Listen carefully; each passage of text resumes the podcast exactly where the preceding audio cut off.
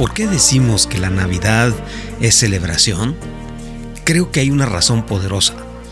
Y esa razón es porque desde el Antiguo Testamento el salmista escribe, no hay justo ni aun uno, no hay quien entienda, no hay quien busque a Dios.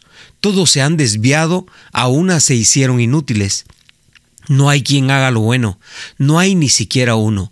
Sepulcro abierto es su garganta, engañan de continuo con su lengua, veneno de serpientes hay bajo sus labios, llena está su boca de maldición y amargura, sus pies son veloces para derramar sangre, destrucción y miseria hay en sus caminos, y la senda de paz no han conocido, no hay temor de Dios delante de sus ojos.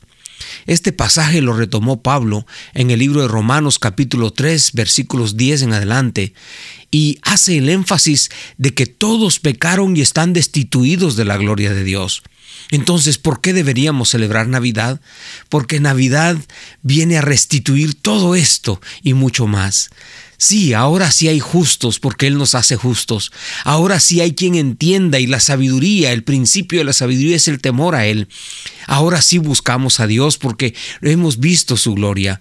Ahora sí encontramos el camino. Ahora sí sabemos lo que es lo bueno y lo malo. Ahora sí sabemos que honrar a Dios trae bendiciones.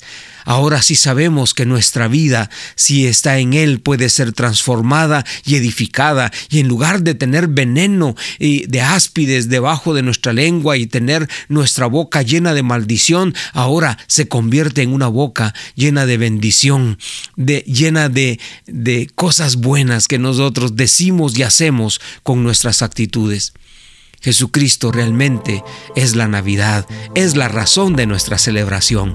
Por eso le invito a que ore conmigo diciendo, amado Dios, gracias por Jesucristo porque cuando no había nadie, no había esperanza, no teníamos ninguna razón para vivir, hoy sí la tenemos, porque Jesucristo ha venido a dar su vida en rescate por nosotros.